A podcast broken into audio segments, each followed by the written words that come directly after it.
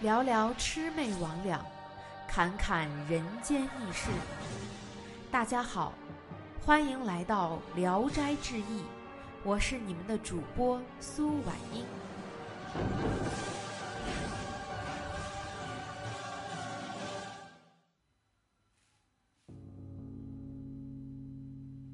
海公子，海的古迹岛上。生长着一种五色的耐冬花，一年四季鲜花盛开。而岛上呢，自古以来无人居住，是一个人迹罕至的地方。登州人张生好探奇寻幽，喜爱游猎。听说了这里风景优美，就准备好酒饭，独驾扁舟前往。到的时候。正值繁花似锦、香飘数里的季节，在那里，最粗大的树干需要十多个人才能围得过来。这宜人的景色令张生流连忘返，十分惬意。于是他便开瓶自饮，后悔没带个伴儿来。忽然，从花丛中走出个穿着红色衣裙、光彩照人的漂亮女子。见张生一个人喝酒，就嬉笑着说：“哼，我自以为兴致不凡，没想到还有比我兴致更高且能捷足先登的人呢。”张生吃惊的问：“他是什么人？”女子回答说：“我呀，是胶东的娼妓，刚跟海公子来，他到别处游玩揽胜去了，我呀走不动，所以留在这里等着他。”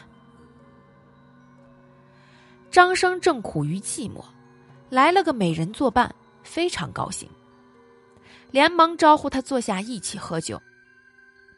那女子言谈温婉，荡人心神，张生很喜欢她，怕海公子来后不能尽情欢乐，就抱住她亲热起来。女子呢也欣然抚救。两人正在亲热，忽听狂风大作。草木折断，发出响声。女子急忙推开张生，站了起来，说：“哎呀，海公子来了！”张生慌忙扎好腰带，吃惊的回头看时，女子已不知去向。接着，张生见到一条比水桶还粗的大蛇，自树丛中窜出。张生惧怕，急忙躲到大树后面，希望那蛇没有看见他。只见那蛇窜进前来，用身子连人带树结结实实的缠了树匝。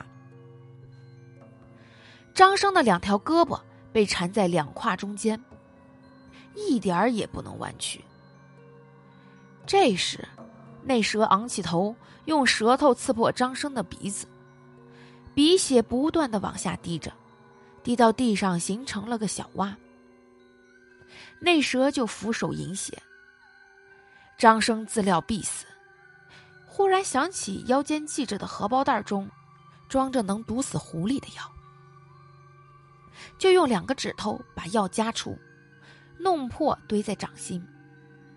又转过头来，眼看着手掌，让血滴到药上。转眼间滴满了一把血。那蛇果然就掌中饮血，还没喝完，突然伸直了身子。尾巴剧烈摆动起来，发出霹雳一般的响声，碰着的树都被拦腰扫断。不一会儿，便像一架屋梁那样倒在地上死了。张生被吓得魂飞魄散，倒在地上站不起来。过了一阵儿才醒过来，便将蛇用船载了回去。等他到家后，张生生了一场大病。一个月后才康复。张生还怀疑，那个女子可能也是个蛇精。